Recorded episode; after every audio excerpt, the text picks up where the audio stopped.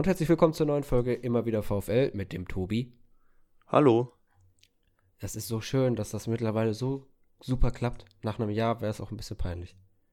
Ja, wir sind da eingespielt mittlerweile. Ja. Genauso wie äh, der VfL. Wie, wie? Manchmal rumpelt es noch ein bisschen, aber ansonsten klappt es eigentlich halbwegs. Ansonsten, ja gut, äh, ich Manchmal habe ich das Gefühl, bringen wir konstantere Leistungen, aber das haben wir ja schon mal thematisiert. Äh, bevor wir jetzt hier aber zu viel über den VfL herziehen, äh, will ich einfach nochmal an den Feedbackbogen erinnern. Das Ganze jetzt nur ganz kurz und knapp. Wie ihr wisst, ihr könnt uns damit helfen, uns zu verbessern. Es haben jetzt auch schon sehr viele weitere äh, was geschrieben, aber ist natürlich immer schön, je mehr Leute da abstimmen, desto mehr wissen wir, also was wirklich am Ende stört und wo wir noch ein bisschen was verändern können und äh, so mehr desto mehr Input haben wir auch für weitere Rubriken. Gut, äh, ja, das Spiel jetzt am Wochenende, wie schon gesagt, äh, bei den anderen findet nicht statt, fällt äh, bekanntlich alles aus. Äh, nur die Profis spielen am Wochenende jetzt gegen Fürth und ähm, das ist natürlich auch ein Gegner.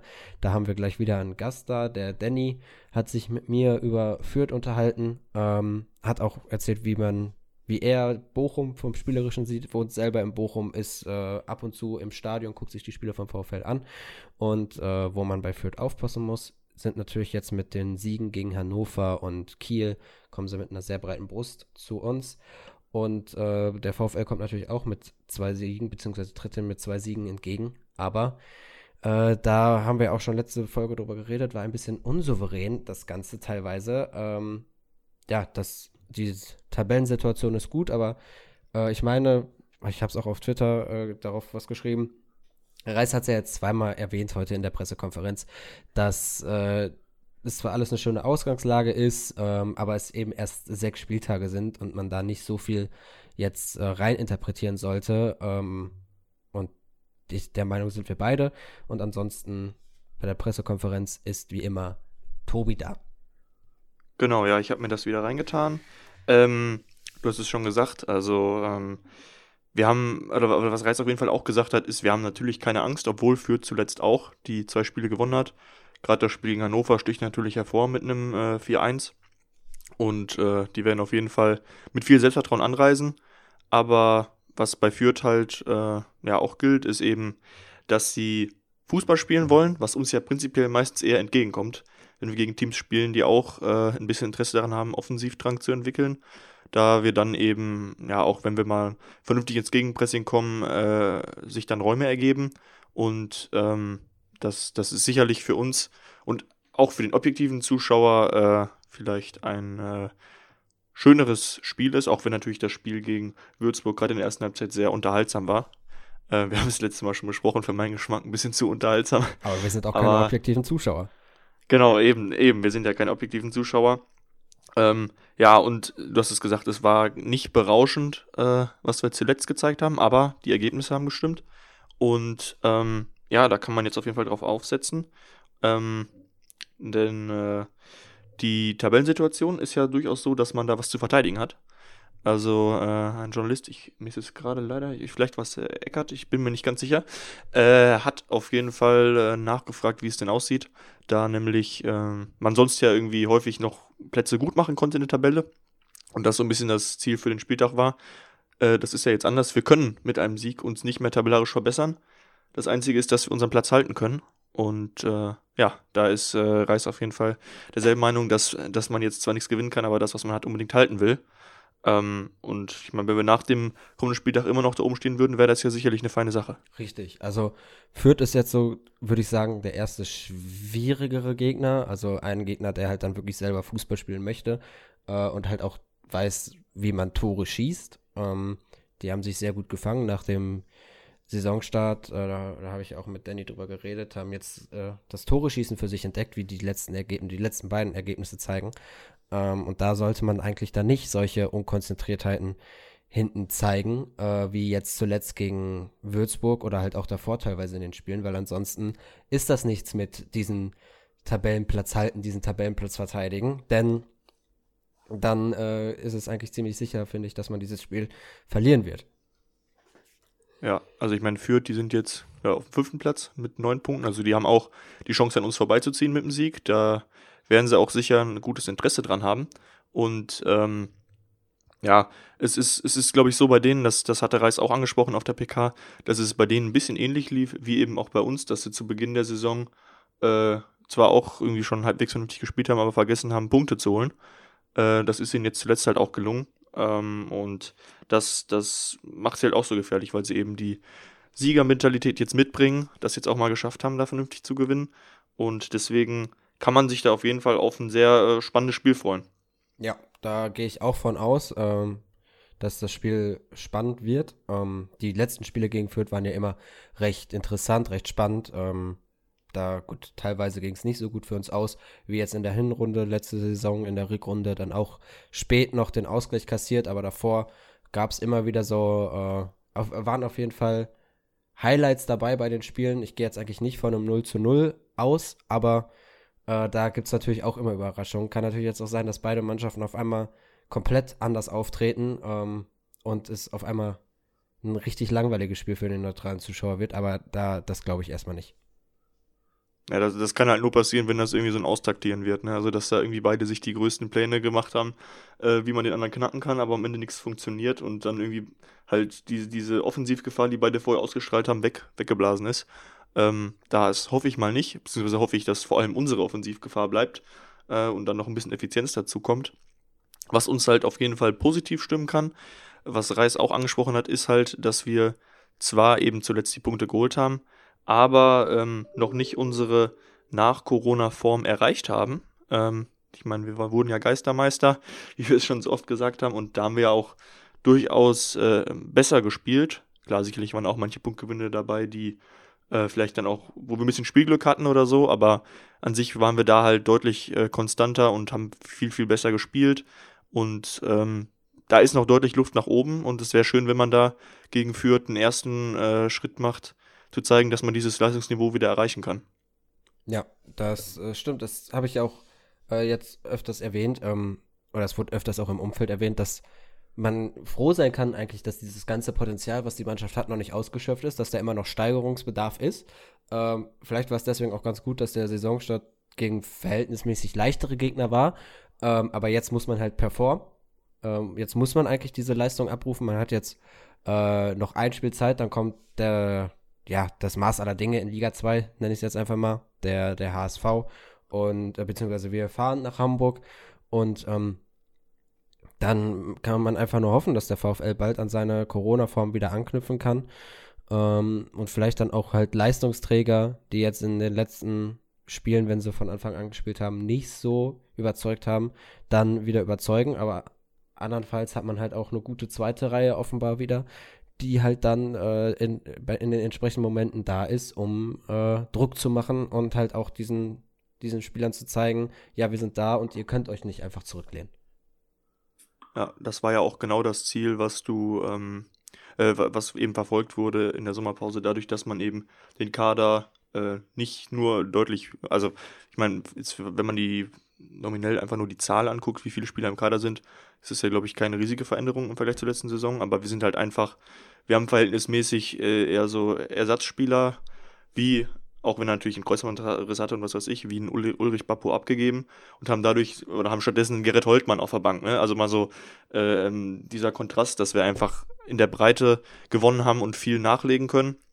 Ähm, wenn es mal eben nicht so läuft, und das wird halt besonders wichtig, das hat Reis auch betont, dass man eben den Kader auf einem Niveau hält, also auch eine, eine richtig gute zweite Reihe hat, dass man dann eben im Dezember, wenn es entscheidend wird und die englischen Wochen kommen, man da gewappnet ist und ähm, eben alle performen können äh, und ja, das Team einfach äh, dann äh, nicht nur jetzt natürlich, es geht auch darum, momentan gute Leistungen zu zeigen, aber auch dann gerade in der Lage ist eben, dass, dass viele Spieler reingesetzt werden können und alle zusammen immer Punkte holen können.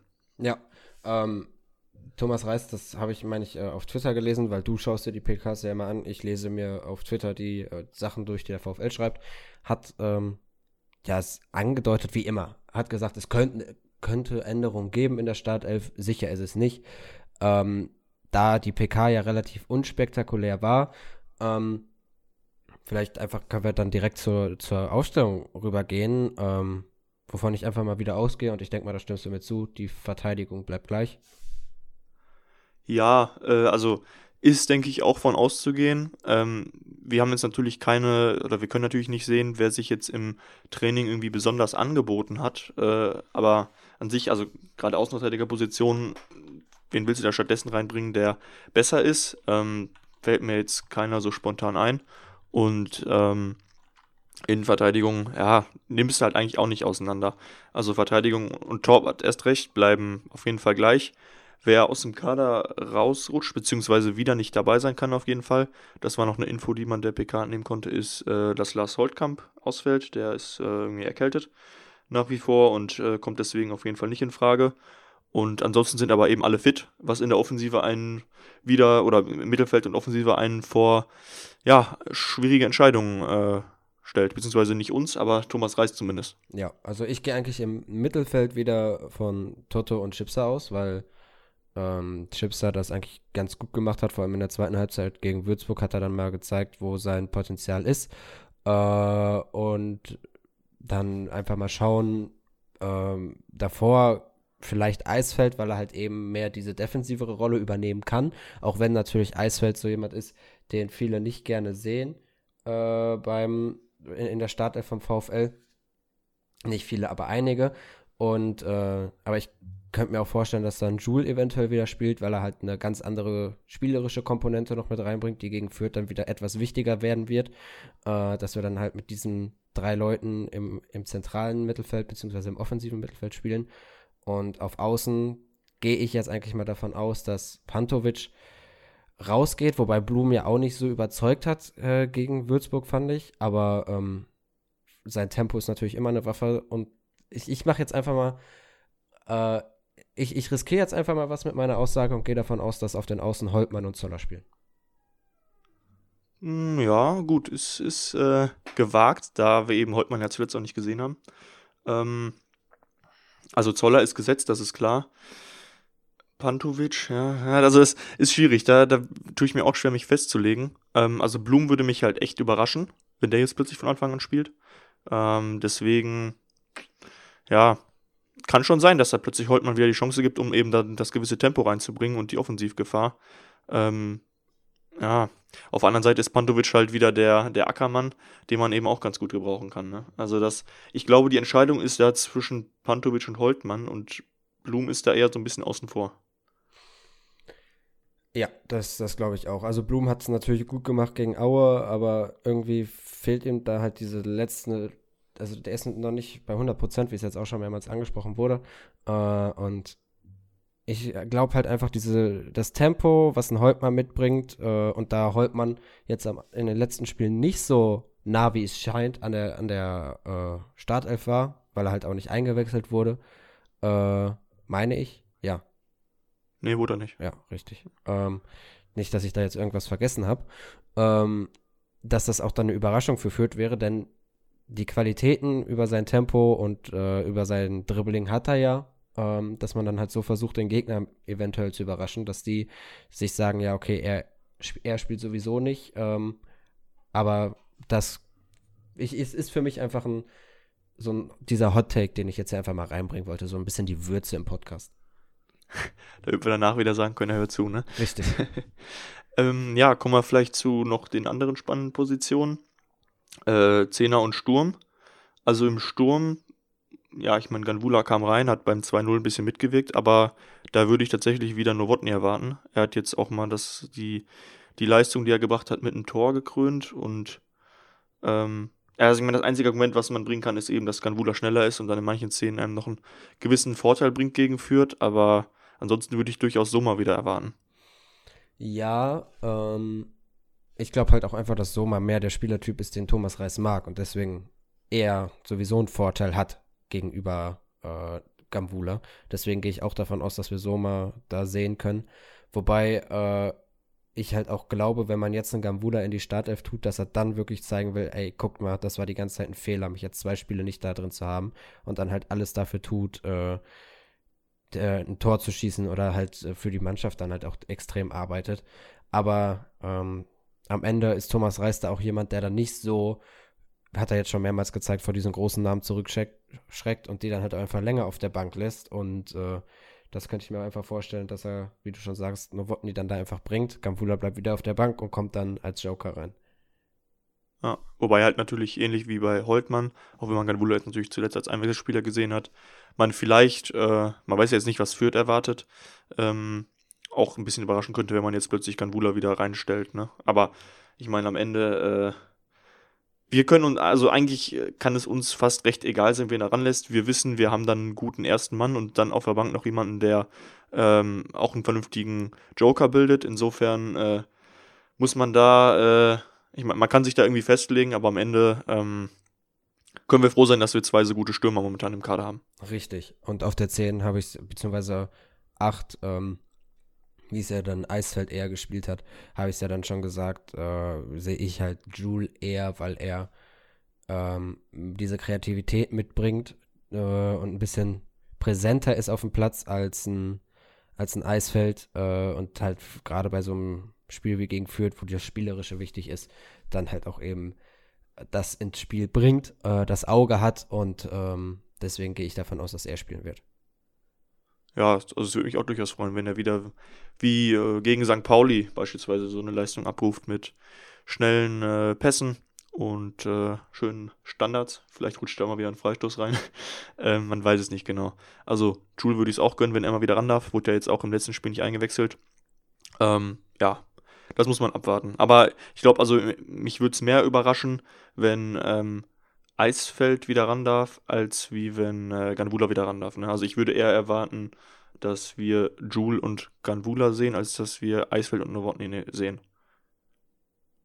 Also du erwartest eher, dass Jule und Ganvula zusammenspielen als Eisfeld und Novotny. Ja, weil ich nämlich nicht davon ausgehe, dass er beide wieder ranlässt. Also entweder er bringt Ganvula oder er bringt Jule. Okay. Äh, ich glaube, ich stehe gerade auf dem Schlauch, aber ja, da beim, bei der letzten Aussage stimme ich, stimme ich dir zu. Ähm, wobei, gut, äh, nicht wobei. Thomas Reis ist immer für Überraschung gut, aber das sind unsere Predictions jetzt für die Aufstellung.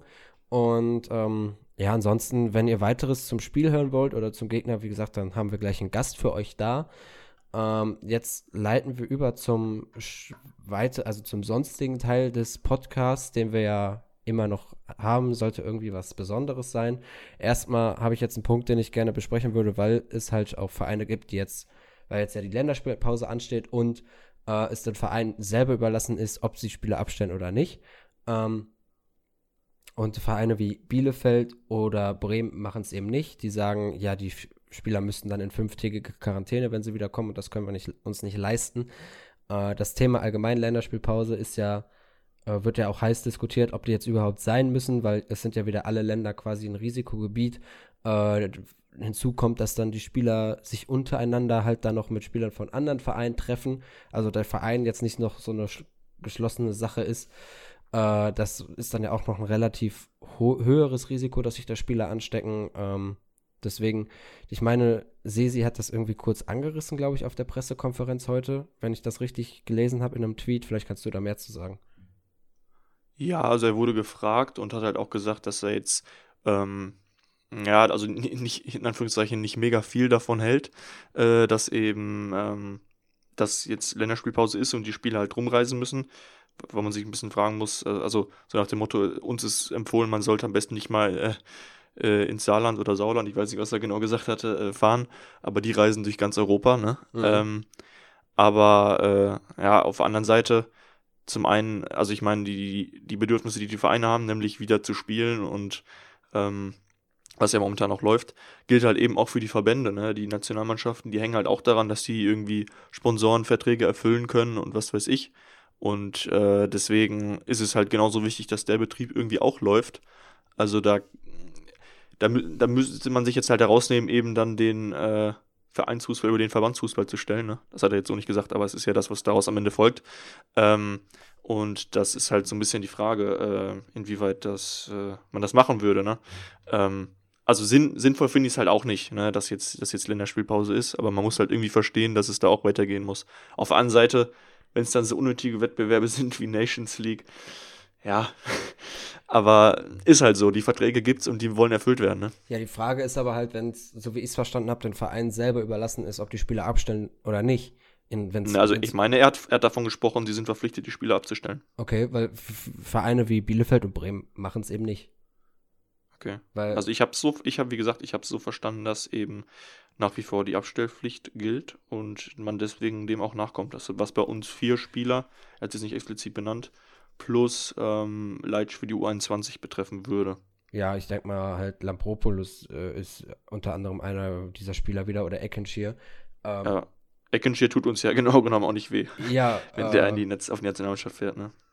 Richtig, aber warte, ich kann es einmal hier äh, von DW Sport, habe ich es gerade auf, äh, aufgerufen beim, bei Twitter. Laut Kicker wird Werder Bremen offenbar keine Nationalspieler für die Länderspielpause im Ausland abstellen, weil sie ansonsten nach der Rückkehr aus einem Corona-Risikogebiet fünf Tage in Quarantäne müssten.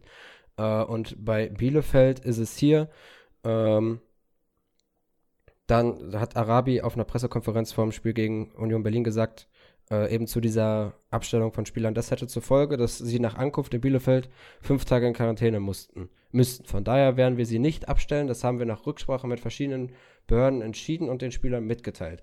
Heißt also, dass es dem Verein offenbar ja doch selber überlassen ist.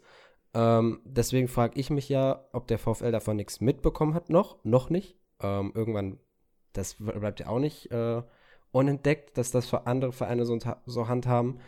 Ähm, oder warum sehe sie halt davon ausgeht, dass diese Pflicht noch da ist oder ob halt einfach Bielefeld und Bremen darauf jetzt gerade mal, ja, scheißen auf gut Deutsch gesagt. Ja, vielleicht habe ich das auch missverstanden, aber wie gesagt, für mich kam es so rüber, als wäre das äh, eine klare Sache. Insofern muss man mal abwarten, was da in den nächsten Tagen noch passiert. Ja. Aber an sich also ich, wie gesagt, es war jetzt auch, wenn es jetzt so gewesen wäre, dass er da irgendwie klar dagegen ist und unsere Spieler nicht gehen lassen will, dann hätte er es ja sicherlich auch anders ausgedrückt. Dann Insofern. hätte er sich klarer äh, ausgedrückt. Ich fand es nur den Tweet, äh, fand ich sehr schwierig irgendwie zu verstehen, weil das nichts Halbes und nichts Ganzes irgendwie war. Ähm, aber in der Pressekonferenz wurde es wahrscheinlich ein bisschen deutlicher dann. Ja, wie gesagt, also es, es, kam so rüber, vielleicht habe ich da jetzt äh, auch irgendwie komplett was missverstanden, aber ja, äh, müssen wir mal sehen. Das, äh, also ich, ich bin mir ziemlich sicher, dass, dass es eben nach wie vor eigentlich so ist, dass man die Leute abstellen muss. Ja gut, aber Bremen und Bielefeld sind halt das Gegenbeispiel dazu. Deswegen mal abwarten, wie sich das Ganze entwickelt. Noch hat man ja einen Spieltag, vielleicht wird das danach dann verkündet von vielen Vereinen, einfach um auch nicht die Unruhe jetzt vorher reinzubringen. Äh, dann kommen wir zum zweiten Thema. Ähm, da ist auch heute schon, ein, heute oder gestern ein Artikel von 1848 erschienen, denn unser Trainer Thomas Reis ist jetzt 34 plus ein, ein Spiel. Äh, jetzt Trainer beim VfL Bochum, also eine Saison, ein bisschen mehr, hat er sich jetzt hier auf der Trainerbank etabliert. Und müssen wir mal ganz ehrlich sagen, das stand auch so im Artikel drin. Am Anfang war man natürlich ein bisschen skeptisch, ne? weil der VfL war in, ja, es war, war eine schwierige Situation und äh, dann holt Sesi da so einen Neuling, einen Trainer-Neuling für den Profibereich, der sich da noch nicht irgendwie etabliert hat. Man hat jetzt irgendwie mit einem Namen gerechnet, den man kennt, der da halt auch irgendwie den Verein retten kann. Ähm, aber. Peter. Ja, ihn nicht, den will ich hier nie wieder, also ich persönlich will ihn nie wieder bei uns auf der Trainerbank sehen. Ähm, aber ja, äh, Thomas Reis hat allen Kritikern, alle Kritiker eines Besseren belehrt. Ähm, gut, es war nicht alles perfekt. Jetzt zum Schluss ist natürlich, äh, wirkt es natürlich ein bisschen besser alles. Es war ein langer Weg bis dahin, wo der VfL jetzt ist. Ähm, ich erinnere da zum Beispiel an die Serie der Niederlagen in der Rückrunde gegen Regensburg, Bielefeld war dabei, Hamburg war dann da ja auch, kam dann auch. Ja, wir haben ja auch Hamburg und Stuttgart. Das war ja, wir haben ja quasi die drei besten Teams der Liga direkt zum Start gehabt. Ne? Richtig, ne? Also das also war ja ein bisschen unglücklich. Das komplette andere Programm im Vergleich zu jetzt. Ähm, aber da hat man danach dann, äh, nach dem Stuttgart-Spiel, hat man eine Serie gestartet. Und äh, die blieb dann jetzt auch. Und ich meine, es stand auch irgendwie von den letzten 18 Spielen, hat man nur zwei verloren beim VfL. Es ist auf jeden Fall sehr beeindruckend. Punkteschnitt von 1,54 ungefähr, der beste seit Friedhelm Funkel.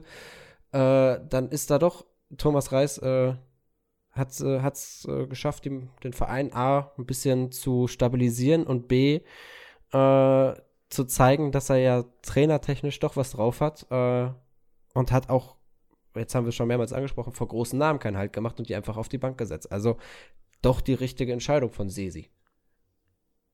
Ja, also ich meine, äh, man, man, kann jetzt nie beurteilen, wie es gelaufen wäre, wenn jetzt irgendwer anders auf der Bank gewesen äh, wäre statt ihm, ne? Aber ich sag mal, viel besser hätte es für uns ja tatsächlich, wenn man mal realistisch ist, auch nicht laufen können. Ähm, klar, man hätte jetzt sagen können, gut, am Anfang dieser Saison hätte man mehr Punkte holen müssen, dies und das, aber äh, also ich meine, dass der jetzt nicht alle Kinderkrankheiten, Kinderkrankheiten aus dem Team rausbekommt, äh, wie die späten Gegentore gegen St. Pauli oder so, wo man wieder ein bisschen in alte Muster verfallen ist.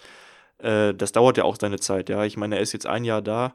Wenn man jetzt mal über andere Erfolgsgeschichten in der jüngeren Fußballgeschichte spricht, wie Jürgen Klopp in Liverpool, im ersten Jahr war da auch äh, nicht alles Gold, ne? Also da, da lief auch noch viel nicht so, ähm, wie, wie es eben jetzt läuft. Ne? Insofern braucht man ja auch Zeit, um da was zu entwickeln. Und man sieht auf jeden Fall, dass er ja irgendwie nah an der Mannschaft dran ist, irgendwie viel Gespräche sucht, dadurch eben auch ähm, sich leichter tut, eventuell, wie du es schon gesagt hast, nicht vor großen Namen Hals zu machen, also dann eben auch mal einen Ganvula auf die Bank zu setzen, ihn dadurch zu kitzeln, wieder zu motivieren. Also es macht nach außen hin einfach einen sehr, sehr vernünftigen Eindruck. Ne? ist jetzt auch, er ist eben auch kein Selbstdarsteller oder so, sondern sehr, sehr demütiger Mensch. Und ähm, ja, wir, wir können uns nicht beschweren. Wir können froh sein, dass wir ihn da haben und er uns im letzten Jahr so stabilisiert hat. Auch jetzt gerade in dieser total äh, schwierigen Zeit, ähm, eben der Corona-Zeit äh, nach dem Lockdown, ja sogar mit hervorragenden Leistungen. Ähm, also das ist, ist echt können wir nur froh sein, dass wir ihn an der Seitenlinie haben. Ja, ist auch jemand, der einfach weiß, wofür der VfL steht und das halt den Spielern eindeutig vermittelt und ähm, von dem man jetzt am Anfang wusste, jetzt ist man davon überzeugt, dass er halt alles Erdenkliche tut, halt, um dass der VfL gewinnt. Ähm, er macht natürlich auch Fehler, wie zum Beispiel die Einwechslungen, ähm, die in dieser Saison auch für Unverständnis gesorgt haben, woraus er jetzt aber ja auch offenbar gelernt hat. Ähm, denn bei den letzten beiden Spielen kam die Einwechslung wieder früher. Ähm, also muss man da dann auch einfach zukünftig sagen, ein bisschen Geduld haben. Er ist ein junger Trainer. Das stand auch, um hier immer wieder auf den Artikel äh, von 184 uns zu beziehen, äh, stand das da auch mit drin, dass man halt eben diesem jungen Trainer Fehler zugestehen muss äh, und halt froh sein kann, dass äh, die Verantwortlichen beim VfL anders auf Sachen reagieren als äh, die allgemeinen Fans, weil äh, bei den Fans hieß es dann ja schon wieder, ja, reiß raus, ähm, jetzt heißt es, wir steigen auf und die Verantwortlichen gehen die ganze Sache recht nüchtern an, recht ruhig und äh, da ist der VfL wirklich auf den ganzen Positionen, die er jetzt, also äh, die für die sportliche Situation verantwortlich sind, also kennt sich, Sesi und Reis, ähm, recht gut aufgestellt, dass man eben halt vor allem ruhig arbeitet.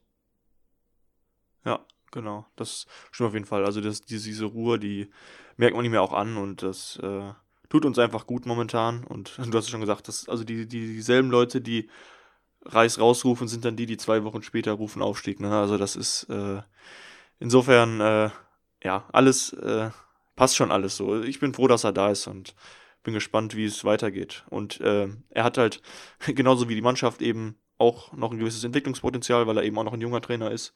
Und das kommt uns sicher auch zugute. Eben. Gut, das wollten wir hier einmal nur kurz nochmal ansprechen zum Schluss, weil natürlich äh, eine Saison unter Reis ist dann natürlich auch was, was hier in dem Podcast thematisiert werden sollte. Äh, ansonsten viel Spaß jetzt hier mit dem Gastbeitrag von Dan Danny, beziehungsweise mit dem Interview mit Danny. Wir hören uns dann wieder beim nächsten Mal äh, und auf Wiedersehen. Macht's gut. Ciao, ciao.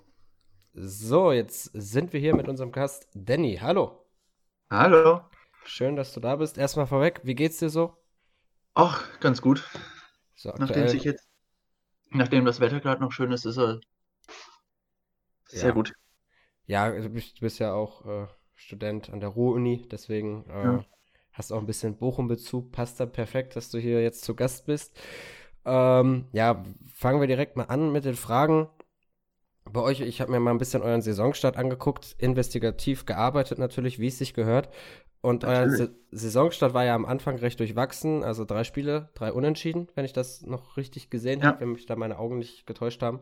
Äh, unter anderem auch ein Unentschieden gegen Würzburg, gegen die wir ja jetzt letztes Wochenende gewonnen haben. Ähm, und im Gespräch mit Paul, also dem Würzburg-Fan, äh, hieß es, dass Würzburg dieses Spiel auch hätte gewinnen können. Dann kam jetzt aber nach dem Hamburg-Spiel, das lassen wir mal außen vor, weil Hamburg ist natürlich auch äh, diese Saison, denke ich mal, wieder das Maß aller Dinge. Äh, zwei Siege gegen starke Gegner mit Kiel und Hannover. Ähm, würdest du jetzt sagen, dass Fürth sich leichter tut gegen Mannschaften, die halt auch dementsprechend selber das Spiel gestalten wollen, die mitspielen äh, und da dann einfach prinzipiell besser performt und gegen Mannschaften wie Würzburg, die halt eher nicht da äh, dafür bekannt sind, sich schwer tut? Äh, schon, also das ist auch der Trend der letzten Jahre, wobei in diesem Jahr haben wir ja auch schon mit Aue und Osnabrück zwei Mannschaften wirklich an die Wand gespielt, die genauso spielen, also im Endeffekt ähnlich wie Würzburg. Ich habe Osnabrück dieses Jahr auch in Bochum schon gesehen und die haben ja auch relativ wenig Interesse daran, selber Fußball zu spielen. Da hat es noch mit den Tore, noch nicht, so funktioniert. Von daher Prinzipiell ja. Also man merkt schon, dass man sich dann leichter tut gegen Kiel und Hannover, weil sich dann auch einfach mehr Räume für die Kombinationen auftun. Vor allem gegen Hannover war es dann ja doch äh, sehr leicht, wenn man das Ergebnis also, sieht, mit vier Toren. Mhm. Äh, da, also da ist dann auch wieder, oh, das sind so Namen. Branimir Hagotta, so spricht man ihn aus, oder? Denke schon. Denk, denk, okay, denke schon. Äh, ist dann wahrscheinlich auch bei euch, war ja schon letzte Saison äh, Leistungsträger, jetzt dann halt auch Kapitän, ist auch wieder Leistungsträger. Ähm, würdest du sagen, wenn man ihn irgendwie aus dem Spiel nehmen kann, dann fällt es für schwerer, die Spiele zu gewinnen, weil dann keine Tore mehr geschossen werden oder ist genug das, Qualität im Kader da? Das tatsächlich nicht. Ähm, auch, also einerseits ist es sehr schwer, ihn aus dem Spiel zu nehmen, weil wenn weil er sich einfach überall auf dem Platz im Angriffsdrittel oder sogar in der Angriffshälfte aufhält und wenn ich jetzt zum Beispiel einen Innenverteidiger sage, nehme den mal aus dem Spiel, dann ist der Innenverteidiger plötzlich am Mittelkreis. Weil Brani, also ich kenne keinen, der ihn Ragota ausspricht, sondern eigentlich die meisten sagen einfach nur Brani. Der lässt sich halt dann an den Mittelkreis fallen und leitet da dann die Tore ein mit irgendwelchen Pässen in die Spitze. Und was, also wenn ich jetzt Thomas Reis wäre, ich würde eher Paul Seguin versuchen aus dem Spiel zu nehmen. Das wäre erfolgsversprechender. Okay, warum? Weil Seguin ist äh, so der Dreh- und Angelpunkt unseres Spiels. Der spielt dieses Jahr als Achter und der ist halt der klassische, also auch wenn er äh, nicht ganz in der 10 spielt oder auch nicht in der 6, ist er quasi der klassische Spielmacher. Er holt sich die Bälle vergleichsweise tief und verlagert dann das Spiel nach vorne, leitet, die, leitet Angriffe ein, äh, verlangsamt oder beschleunigt das Spiel, je nachdem. Und äh, über ihn geht eigentlich alles. Er ist im Endeffekt der, verläng der berühmte verlängerte Arm vom Trainer auf dem Feld. Also so der tiefe Spielmacher, was äh, bei uns häufig Robert Tesche sein soll, der dann diese Rolle irgendwie versucht auszufüllen, den man, wo man jetzt auch verzweifelt beim VfL einen Ersatz sucht. Ja, und man muss auch sagen, er macht das richtig, richtig gut. Also im Sommer war ja auch Hannover an ihm interessiert und man hat ihn nicht verkauft, weil man sich bewusst war, dass wenn man ihn verliert, das eigentlich das Spielkonzept, das man hat, das sehr auf Kombination und auf Passigkeit aus ist, dass es dann äh, nicht mehr funktioniert. Und wenn man sich die Tore von Fürth anschaut, also einerseits schießt er mittlerweile auch durchaus einige, weil er nicht mehr als Sechser spielt, sondern als Achter und damit deutlich mehr Offensivdrang hat und vor allem auch Absicherung hinten mit äh, Hans Tapay. Und vor allem leitet er sehr viele Tore ein, was man dann nur sieht, wenn man sich wirklich die Tore anschaut, wie sie eingeleitet wurden. Er spielt gerne den Ball dann vertikal zwischen die Ketten sozusagen äh, was jetzt gegen Hannover auch öfters geklappt hat. Zum Beispiel das erste Tor hat er so eingeleitet. Da, und so schafft er es, immer wieder uns in Überzahlsituationen äh, im Angriffsdrittel zu bringen. Also dieser, auch dieser klassische Spieler, weil wir stellen gerne immer die Frage, wel welcher Spieler sticht heraus und das ist dann der Spieler, von dem man es eigentlich nicht erwartet, weil man es auf eigentlich nirg nirgendwo in den Statistiken kommt er wahrscheinlich vor, ist dann aber trotzdem enorm wichtig, wie du schon sagst, genau. für, für, Spielaufbau und auch hinten für die Ab, also die Wege nach hinten, die er dann ja trotzdem geht, um sich den Ball abzuholen. Ja, ja das ist äh, halt wirklich das, was beim VfL nicht fehlt. Man hat es ja mit Robert Tesche, nur halt äh, ein bisschen alt alles ist im Mittelfeld. Mhm. Ähm, nur so eine Frage, die ich eventuell dann die Antwort an Sebastian Schenziolotz weiterleite. Wie lange läuft der Vertrag noch? Äh, 2022. Alles klar. Und ich okay. denke, ihr müsst euch gegen einige Konkurrenz durchsetzen. Wie gesagt, im Sommer wollte Hannover schon ein, ein zwei Millionen locker machen. Ich, äh, ich, ich rieche Sesi Masterclass hier. Also ich frage hier eine Prediction, ja, dass äh, nächstes Jahr spielt Paul Siegel in Bundesliga, egal bei welchem Verein. Also du sagst, das ist die letzte Saison bei Fürth? Hm, das, ja, wahrscheinlich. Außer, außer bei euch läuft so gut in dieser Saison, dass äh, er bei Außer euch. Außer es wie es jetzt, wie es jetzt angefangen hat, ja, richtig. Aber äh, wollen wir mal nicht zu sehr träumen hier. Da, das knüpft dann jetzt eigentlich auch ganz gut an eine weitere Frage an, denn hm. äh, es, wie du schon gesagt hast, es läuft jetzt relativ gut bei euch. Ich denke mir jetzt nicht, dass äh, groß rumposaunt wird, ja, wir wollen aufsteigen. Dafür, da es führt, denke ich mal, Bochum ganz ähnlich. Die sind einfach froh, auch wenn sie dann mal eine ruhige Saison spielen können. Ähm, wie ist denn so das, äh, die, die, Stimmungslage im Umfeld? Fällt da jetzt schon ab und zu der Begriff Aufstieg oder sind da die Fürth-Fans ein bisschen äh, realistischer? Äh, nicht so wie, wie beim VfL, wo wahrscheinlich diejenigen, die jetzt vor ein paar Spieltagen noch gerufen haben, Reis soll raus, jetzt vom Aufstieg reden. Gibt es da solche bei euch auch oder ist das Ganze, wird das relativ realistisch eingeschätzt? Nein, das ist tatsächlich auch so ein bisschen wie beim VfL, muss man ganz ehrlich sagen. Ähm, vor allem, wir haben jetzt die letzten drei Saisons oder vier Saisons waren wir zweimal im Abstiegskampf dabei. Mit auch diesem, äh, diesem komischen Jahr, wo man irgendwie mit 41 Punkten gerade so nicht abgestiegen, nicht abgestiegen ist. Und das hat so ein bisschen Spuren hinterlassen. Das merkt man schon, dass man am Anfang der Saison sehr vorsichtig ist und sehr auch pessimistisch ist. Und als man dann dreimal unentschieden gespielt hatte und dann vor allem gegen den HSV verloren, ich meine, man war auch gegen den HSV besser, aber hat halt verloren, dann hatte man mal vier Spiele, drei Punkte. Dann gab es schon sehr viele, auch relativ laute Stimmen, die so sagten, was soll die schöne Spielerei? Schaut lieber, dass ihr Tore schießt. Äh, das bringt alles nichts gerade.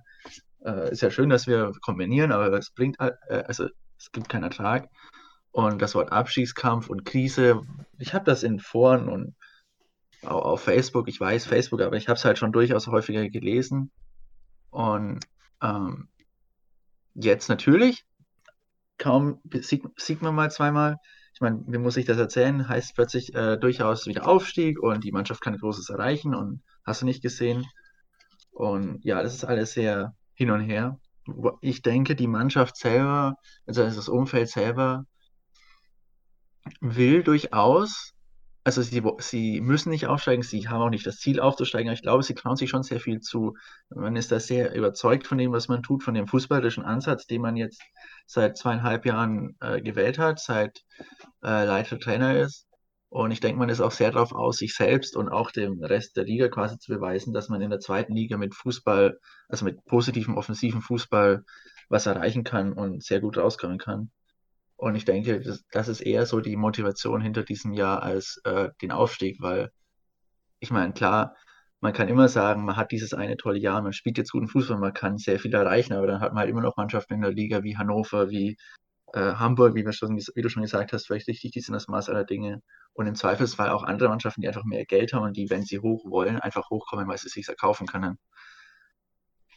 Ja, das ähm, also es ist immer so ein bisschen das Problem, denke ich, auch der Vereine. Ähm, ich würde jetzt einfach mal sagen, bei Fürth sind zwar einige Spieler dabei, die gut sind, die halt auch für die zweite ja. Liga oberstes Niveau sind, aber wo es halt einfach nicht so reicht, wenn man jetzt ja. aufsteigen würde, wo dann, wo es klar ist, okay, wir, wir steigen jetzt auf und dann wird schwierig, sich da zu halten. Ähm, dasselbe, ja. wie es halt jetzt eigentlich beim VfL ist, wenn man aufsteigt, gut, man hat die Qualität, man hat wahrscheinlich äh, so ein, zwei Spieler drin, die Bundesliga-Potenzial haben, wird Fürth auch haben, aber es reicht einfach ja. nicht im Großen und Ganzen. Richtig. Äh, wo man dann auch einfach irgendwann gucken muss, ja, zweite Liga, da oben mitzuspielen, ist wahrscheinlich auch schön auf Dauer ähm, und dann sich nach und nach daran zu tasten, wenn man den Erfolg dauerhaft halten kann. Ich, ich möchte es gar nicht sagen, weil das wird mir Janis ewig unter die Nase reiben. Man müsste es im Endeffekt machen wie Union Berlin. In, inwiefern meinst du das? Ja, die haben sich ja auch ja, hochgetastet und die haben das wirklich gut gemacht, finde ich. Die haben, äh, die haben dann halt strategisch gut gearbeitet, dass sie auch dann schon einen zweiten Ligaspieler geholt haben, die in der ersten Liga spielen können. Und dann haben sie sich hochgearbeitet, dass sie dann aufsteigen wollten und halt in der ersten Liga radikal den Kader umgebaut zu Spielern, die Erstliga-Potenzial haben. Und das ist halt das, was viele nicht machen, weil viele dann halt, logischerweise, ich meine, ich kann das verstehen, sagen, äh, ja, ihr seid aufgestiegen, ihr bekommt die Chance, in der ersten Liga euch zu zeigen, aber wenn man sich die Vereine anschaut, die dann aufgestiegen sind und ihren Spielern noch eine Chance gegeben haben in der ersten Liga in den letzten Jahren, so diese Nürnbergs, die werden dann gerade gnadenlos wieder runtergeschossen. Und Union be beweist halt, dass es besser ist, wenn man den Kader umbaut und ein bisschen was investiert und an eine Mannschaft hat, die tatsächlich Bundesliga-Niveau hat.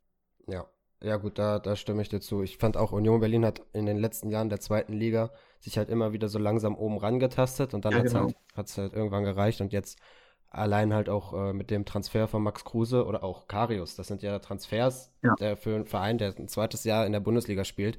Ähm, da das wird, glaube ich, Arminia Bielefeld, die natürlich auch eine ganz andere finanzielle Situation eigentlich haben, aber nur so mhm. als Vergleich, glaube ich, nicht, nicht so angehen. Ähm, deswegen, wenn Union da oben so weiterarbeitet, dann könnte ich mir auch vorstellen, dass die da längere Zeit in ja, der Bundesliga bleiben.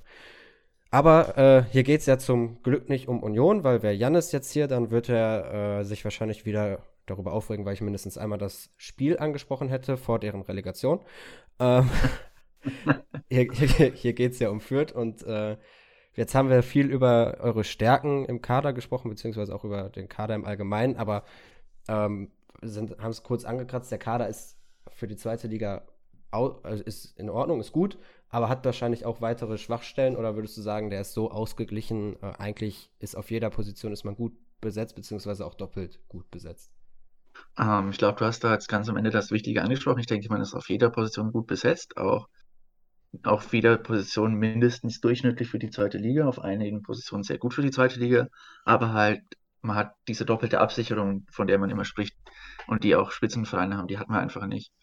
Ähm, wir haben gerade im zentralen Mittelfeld, weil wir spielen ja 4-4-2 Raute mit, also im Eng der Engländer würde sagen Diamond mit, äh, mit vier zentralen Mittelfeldspielern. Und da sind wir gut besetzt. Aber abgesehen von da ist es dann schon relativ dünn, gerade wenn es um die Außenverteidigerposition geht, die ja in dem System unglaublich wichtig sind. Also wenn einer unserer Außenverteidiger längerfristig verletzt wäre, dann hätten wir ein sehr, sehr großes Problem. Und ich denke, das ist die größere Schwäche. Wir haben eine sehr, sehr gute erste Mannschaft, aber danach wird es halt echt dünn. Okay, da sehe ich auch so. Also zumindest bei den Außenverteidigern äh, ein bisschen die Parallelen zum VfL, denn man hat natürlich mit Suarez und Gamboa äh, zwei sehr gute Außenverteidiger bei der Linksverteidigerposition, äh, den besten Linksverteidiger der Liga. ähm, ähm, aber dahinter ist halt nicht mehr viel. Klar, bei, bei Gamboa hat man Bockhorn geholt, aber links hat man halt mit Kokovas und Römling zwei junge Talente. Holtmann könnte es spielen. Äh, das, aber der ist halt eher offensiv, so sieht es dann wahrscheinlich bei euch auch aus, oder? Ja, richtig. Ähm, wobei unsere Außenverteidiger allgemein eine sehr offensive Interpretation haben. Ähm, der Linksverteidiger David Raum, der war ja, also bis vor zwei Jahren war der auch links außen und wurde eher umgeschult, aber absolut. Ähm, wir hatten, wir haben für rechts hinten haben wir jetzt mit Simon Aster einen Spieler geholt, den vor allem deutscher FM-Spieler wahrscheinlich kennen werden, weil er eines dieser ominösen Wonderkids ist manchmal, also in manchen Listen. Aber für links hinten haben wir einfach überhaupt keinen zweiten. Der erste, der mir einfällt, spielt in der zweiten Mannschaft in der Regionalliga Bayern, wobei die jetzt auch nicht mehr spielen. Und da hätten wir, hätten wir definitiv ein großes Problem. Und ja, ja. gebe dir absolut recht, dass es was ist, was mir auch schon vor der Saison aufgefallen ist, tatsächlich bei beiden Vereinen, dass die doppelte Besetzung da teilweise ein Problem ist. Das, äh, also, das ist halt immer so was Interessantes, da die Einsichten zu, zu bekommen bei anderen Vereinen. Wenn man denkt dann so, ja, okay, da ist der VfL, hat sich da vielleicht schlecht aufgestellt, aber ähm, vielleicht war es in dieser Saison auch einfach besonders schwierig, ja. äh, auf diesen Positionen gute Ersatzspieler zu bekommen, weil klar, es waren gute Linksverteidiger auf dem Markt, aber vielleicht für die zweite Reihe nicht dementsprechend welche, ja, die, die man ablösefrei holen kann. Und es ist natürlich auch immer eine Frage des Geldes, gerade während Corona. Ähm, Und ich meine, du musst ja auch, wenn ich jetzt, also wenn ich jetzt der VfL bin, muss ich ja auch einen Linksverteidiger, einen Linksverteidiger finden, dem ich klar mache, dass er erstmal keine Spielpraxis kriegt, weil soweit ich weiß, der VfL hat ja keine zweite Mannschaft, oder? Nee. Genau, und du spielst halt dann hinter Danilo Soares in Kader und du weißt, dass du, wenn der fit bleibt, kein Spiel machst das Jahr. Und das, da muss man auch immer erstmal einen finden, der das gerne macht und der dann auch trotzdem die Qualität hat, ihn ersetzen zu können, wenn es vonnöten wäre. Und ich denke, das ist gar nicht so einfach, wie man sich manchmal denkt. Ja, richtig. Deswegen ist man dann, dann auch bei, beim VfL den Weg mit Holtmann, denke ich mal, gegangen. Einmal, um einen Ersatz für Blum zu haben, sollte er nicht verlängern und dann äh, jemanden zu haben, der hinten aushelfen kann. Weil man hat jetzt ja auch mit Janelt einen weiteren Spieler abgegeben, der das eventuell hätte spielen können. Dann gehen wir mal weiter. Äh, bleiben wir ein bisschen beim VfL, aber natürlich mit Fürth-Bezug, äh, was natürlich auch immer interessant ist, wie die Außenbetrachtung ist auf dem VfL. Mhm. Wie sieht man denn in Fürth so aktuell die Bochumer? Äh, ich denke, da relativ wenig. Ich denke, es äh, in Fürth und ich denke, das wird auch andersrum nicht sein. Man hat da eigentlich keine großartige Beziehung zu. Ich denke, viele Fürther, die ich kenne, die auch auswärts fahren, die fahren immer recht gern nach Bochum, weil es halt auch ein anderes Stadion ist im Vergleich zu den meisten anderen Stadien, weil es eine schöne Auswärtsfahrt ist, weil es auch eine Auswärtsfahrt hat, die mittlerweile sehr viel Tradition hat. Ich meine, auch wenn, wenn jetzt Fürth und Bochum keine besondere Beziehung sind, dann haben sind das halt zwei Vereine, die mittlerweile zur zweiten Liga gehören, wie kaum ein anderer Verein. Und Fürth ich denke, ja, man. auch auf Platz 1 der ewigen Tabelle. Genau. Mittlerweile auch mit einigem Vorsprung. Ja. und äh, Bochum, also das ist schon Zweitliga-Tradition. Der erste der ewigen Zweitliga-Tabelle spielt gegen das Team mit der längsten Zweitliga-Angehörigkeit. Also da, das Spiel ist quasi die zweite Liga, auch wenn das jetzt einigen Bochumern, die noch ein bisschen in die erste Liga träumen, wehtun wird, da ist es halt leider oder zum Glück oder wie auch immer so. Und ich denke, viele Vierter schauen relativ auch wohlgesonnen nach Bochum, weil ich denke, das ist ein, ein Verein und eine Mannschaft, wo man nicht besonders negativ ist, sondern eher so ein bisschen positiv, so ein bisschen dieses, ja, so eine gewisse Grundsympathie dagegen, dafür hat, weil das halt weil man sich halt auch ein bisschen in die Rolle reinversetzt, weil das ja auch ein bisschen ähnlich ist, weil ja Bochum ist ja auch ein Verein in einer Region, wo es einen beziehungsweise hier eher zwei andere Vereine gibt, die ein bisschen beliebter sind, so ein kleines bisschen. Wobei dieser andere blau-weiße Verein gerade sehr viel dafür tut, dass seine Fans ihn ein bisschen weniger mögen. Das ist richtig. Aber das äh, tut er ja eigentlich schon relativ lange. Ich glaube, die sind alle ein bisschen im Stockholm-Syndrom gefahren. Ja, das, äh, ich weiß auch nicht, wie man da längere Zeit oder überhaupt Anhänger von sein kann. Ähm, aber sportlich gesehen, weil der VfL ist jetzt natürlich auch unter Thomas Reis hat sich sportlich gefangen. Ähm, es spielt eine, also Thomas Reis hat ein bisschen für Ruhe gesorgt im Verein. Äh, wie, wie sieht man das als Externer? Du hast ja auch selber gesagt, dass du jetzt mal gegen mhm. Osnabrück im Stadion warst. Ähm, also du verfolgst den VfL natürlich ja auch häufiger, weil du ähm, hier wohnst durch dein Studium. Ähm, ja. Was würdest du dazu sagen? Also ich denke, Bochum ist eigentlich eine relativ gute Zweitligamannschaft. Ich mag es auch, dass Bochum durchaus auch selber Fußball spielen will. Ähm, ich habe das gerade in der zweiten Liga immer relativ gerne, weil die meisten sich ja dann doch eher aufs Verteidigen konzentrieren. Oder und treten. immer wenn ich oder treten. Wobei man, man sagt uns das ja auch nach, von daher sollte ich dazu vielleicht ein bisschen durch sein. Vielleicht hören ja Stuttgart dazu. ähm, nee, also ich, ich finde, Bochum hat eine durchaus sympathische Mannschaft. Äh, vom spielerischen Ansatz her. Und immer wenn ich zugeschaut habe, war es auch immer offensiv relativ überzeugend. Also ich habe Bochum jetzt in dem Jahr zweimal gesehen, gegen St. Pauli im Fernsehen und gegen Osnabrück im Stadion. Und beide Spiele hätte Bochum eigentlich 3, 4, 5, 0 gewinnen können und müssen. Und dann, dann sage ich immer, ja, Mensch, Bochum spielt doch einen schönen Fußball dieses Jahr. Und dann heißt es immer, was, was schaust du denn für Spiele? Die spielen total schlecht. Ja, das ist dann immer. Äh glaube ich, auch die Betrachtung von eigenen Fans und von, von, wenn man von außen das betrachtet, so als eigener Fan ist man natürlich ein bisschen äh, pessimistischer eingestellt, gerade als Bochumer. Ja. Äh, da ist, wird Pessimismus direkt äh, mit ins Blut gespritzt bei der Geburt, äh, bei den Bochumer und Bochumerinnen. Ähm, ja, gut, aber dann würdest du auch sagen, beide wollen jetzt Fußball spielen, beide Mannschaften, dann wird das ja am Wochenende jetzt ein recht spannendes Spiel und interessantes Spiel, weil das die letzte Partie, das war ja dann äh, auch nach, nach der Corona-Pause, nach, beziehungsweise beim Restart, nach dem Restart, äh, ging dann ja auch 2-2 aus. Äh, ja. War ja auch ein recht äh, für einen neutralen Zuschauer, wie man immer so schön sagt, wovon ich nicht viel halte, äh, ein, ein spannendes Spiel, ein schönes Spiel. Gehst du davon jetzt auch wieder aus? Ja, durchaus. Ähm, ich denke, dass also ich meine, das, die letzte, das letzte Spiel in der Hinrunde, das war ja ein relativ unschönes Spiel. Da waren aber auch beide Vereine noch so ein bisschen in einer Phase, wo sie sich äh, festigen mussten. Aber man hat ja in der Rückrunde dann auch gesehen, dass beide, dass ein Spiel zwischen den Mannschaften relativ äh, unterhaltsam sein kann. Und ich meine, gerade, gerade im Ruhrstadion hat's ja, hat man ja die letzten Jahre oft bewiesen, dass Spiele Fürth gegen Bochum relativ interessant sein können. Ob das jetzt äh, der Hattrick von Hinterseher ist oder dieses eine Spiel mit der roten Karte für Jasula und dem Tor in der letzten Minute.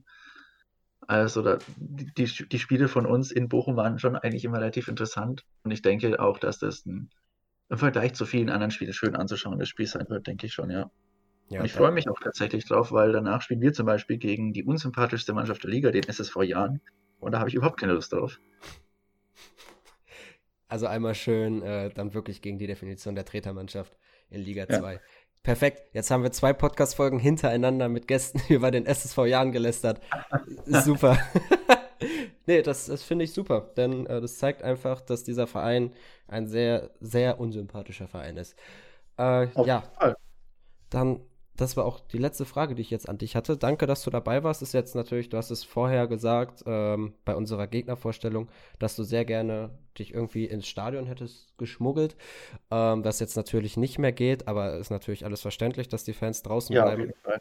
Äh, ich meine, ich wäre sehr gerne da gewesen. Ich hatte auch schon, als ich gegen Osnabrück im Stadion war, so ein bisschen geschaut, wo kann man ins Stadion gehen, wo man nicht so auffällt, wenn man wenn man nicht gerade Bochum-Fan ist. Aber ich meine, es ist auch absolut richtig, dass man jetzt nicht mehr rein darf. Und hoffen wir, dass es jetzt äh, endlich mal ähm, die Leute sich auch dran halten, dass man dann irgendwann wieder richtig rein darf. Ja, da, da wird sich zeigen, wie lange das dann jetzt dauert. Erstmal mhm. haben wir einen Monat wieder, wo alles zu ist und dann muss das danach weiter beurteilt werden. Dir äh, wünsche ich alles Gute, bleib gesund und äh, nochmal danke, dass du dabei warst. Fürs Wochenende natürlich kein Glück, aber danach viel Glück für die restliche Saison, außer für die Rückrunde beim Spiel gegen uns. Tschüss. Ciao.